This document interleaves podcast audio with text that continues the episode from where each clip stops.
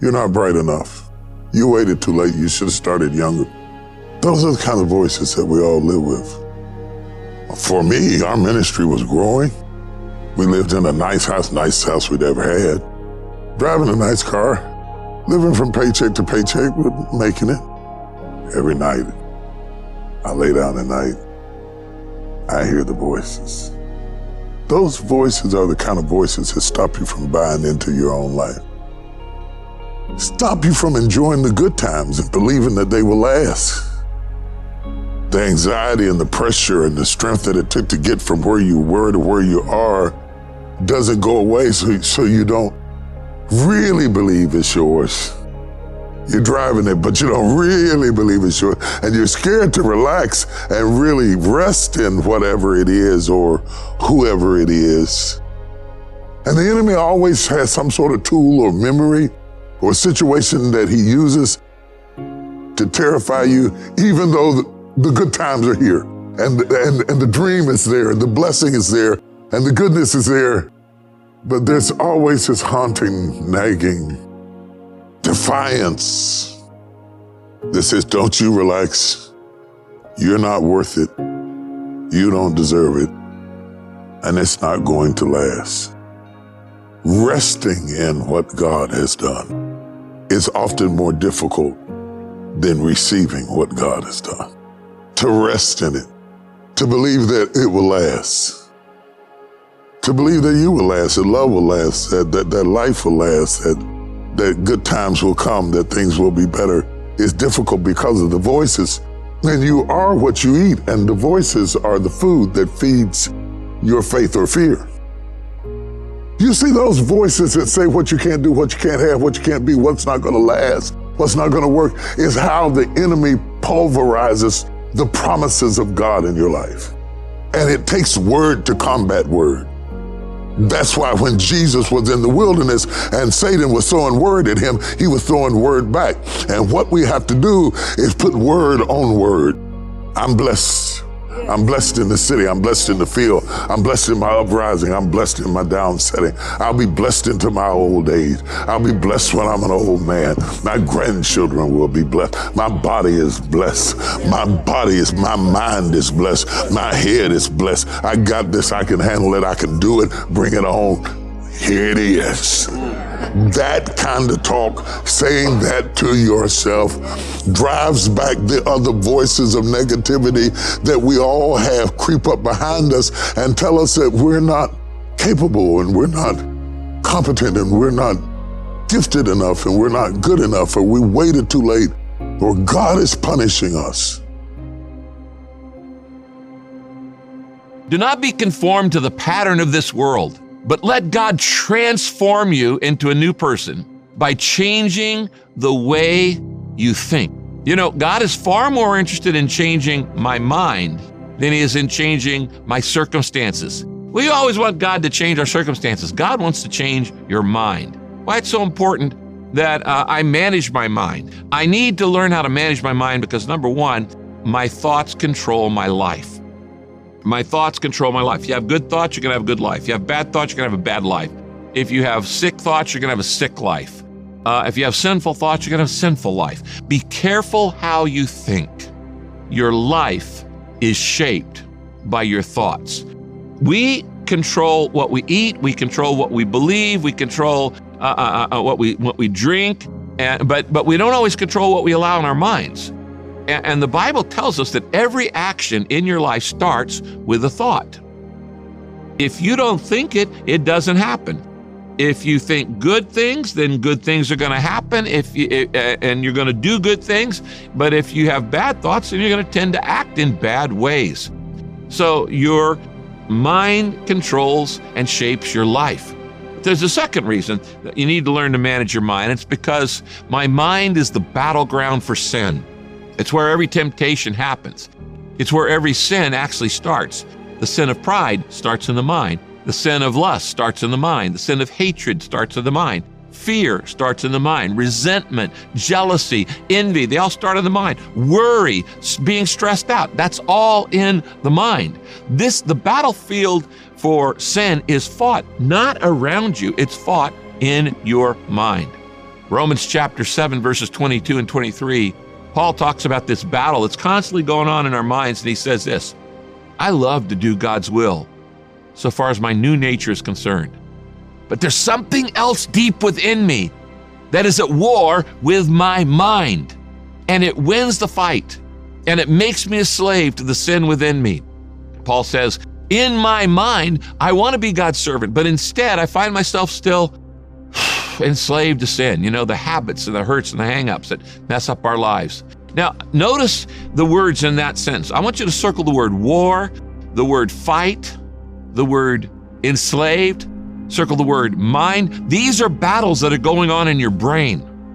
Now, sometimes you're conscious of this mental battle that's going on, and at other times you're not conscious of it. But it's one of the causes of mental fatigue. We're in a constant battle for your mind, and your mind gets tired because of the battle of things you want to think and things you don't want to think. You know, the reason this battle is so intense is because your mind is your greatest asset. And Satan knows that whatever gets your attention gets you. And so he, he, he starts with the mind, not with your behavior, not even with your emotions. He starts with your thoughts. A managed mind, it's the key to peace.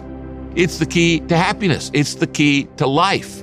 An unmanaged mind leads to tension. A managed mind leads to tranquility. An unmanaged mind leads to pressure, but a managed mind leads to strength. An unmanaged mind leads to stress. If I want to learn how to manage my mind, I must feed my mind with truth. I must feed my mind with truth. Our mind is the control tower of our life. Whatever happens in our life starts right here. All of our decisions are there. And the truth is, whatever we are today is the result of what we've been thinking about all those years. The Bible says, as a man thinketh in his heart, so is he. So if you don't like what's going on around you, maybe you should ask yourself the question, what am I thinking about? What do I think about myself? What do I think about other people? Because what we think about is really what controls us. For example, our relationship to God, our relationship to each other, our sense of direction in life, whatever we accomplish, our failures in life, all of that is a result of the way we think. And oftentimes we forget that, that this is a control tower, that everything else is a result of how we think, controlling our thoughts, because this controls everything. And that's where our thoughts are from. How do I control this control tower of my life? One of the ways you overcome uh, whatever that sin is in your life or whatever's going on, one of the ways you overcome this thinking is by asking yourself some very impacting questions. Not just questions, but questions that'll make a difference in your life. And I would just encourage you to write these down. You ask yourself these questions about whatever you're thinking. And the first question you ask is this Where will these thoughts lead me? Where will these thoughts lead me? If I keep thinking the same thing, well, it's going to lead you somewhere. Very important question. If I keep thinking this, where's it going to lead me? Another question is, will these thoughts get me where I want to go? Then you have to decide where do I want to go? Where do I want to go in life? Will what I'm thinking get me where I want to go? And if you say, I'm just not important, I'm a nobody, I don't have any gifts and talents and skills in life, and give yourself a lot of excuses, you won't get anywhere. So you have to ask yourself the question if I keep thinking this, where will this get me in life? Then ask yourself the question are these thoughts scripturally acceptable? In other words, let's say, for example, you're sitting in front of the TV and something comes along, you know it's not right. And the world is full of pornography. And pornography is the world's photography. They have diluted the truth and they put all kind of stuff out there for people to watch. And you ask yourself the question, are these thoughts scripturally acceptable? And here's somebody committing some sexual act on television or, or whatever you may watch. Uh, are these things acceptable scripturally? No, they're not then you shut it down, cut it off. You, you, in other words, you don't watch. You do not have to watch what you know is not right. You shut it down. Somebody says, but I'm so weak. You're weak because you're talking about uh, being weak. You don't have to be weak. You have the Spirit of God within you who will enable you to do whatever is necessary to overcome whatever is there. So what you do, what we are doing is giving these questions and saying, uh, let's look at reality. What's reality? Reality is, uh, where will these thoughts lead me? I have to answer that question. Will these thoughts get me where I want to go? I need to answer that question. Are these thoughts scripturally acceptable? I can answer that. Will these thoughts build me up or tear me down? And they're going to do one of the two. They're not neutral. Our thoughts are going to build us up or tear us down. When you sit through this message, these thoughts ought to build you up, not tear you down. When you look and listen to stuff that you know is not right, ungodly, unscriptural, sensual, whatever it might be, you know the real truth is they're going to tear you down spiritually. So you have to decide whether you're going to watch, look, or listen, or listen to your friends or whatever they're saying, because they're going to have some impact in your life. And then, could I share these thoughts with someone else? Whatever you're thinking, could you share with somebody else? Or is that one of those thoughts that no, you couldn't? And then, where did these thoughts originate? And some thoughts did not, not originate with the Word of God. They did not originate in heaven. They did not originate in godly living. They did not originate in anything that's holy. And they did not originate in anything that is good for you. So when you analyze the thoughts, where did this come from? Why am I thinking this? Uh, what's, what's the source of this? What is this going to do in my life? Watch this. All of those questions, you have the right and the power to answer for your life. Nobody else can answer them for your life. You have the power to answer them for your life. And we're just talking about how you think about yourself and the power of your thoughts. And you just think just these questions alone.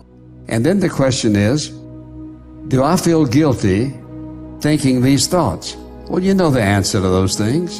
You know, for example, if you thought about taking something that didn't belong to you, uh, how would you think about it?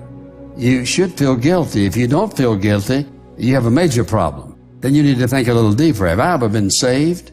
Or where, where, what's going on in my life? So we said your thought life is in your mind. This is the control tower of your life. And because it is, we make the decisions and we suffer the consequences or we glean the blessing of making right decisions in life. Whether it's about money or whether it's about marriage or whether it's about sex or friendship, relationships. Here's where it all starts. And this, this, this is going to control your life. And the truth is, all of us up to this point in our life, where we are is a result of how we've been thinking all these years.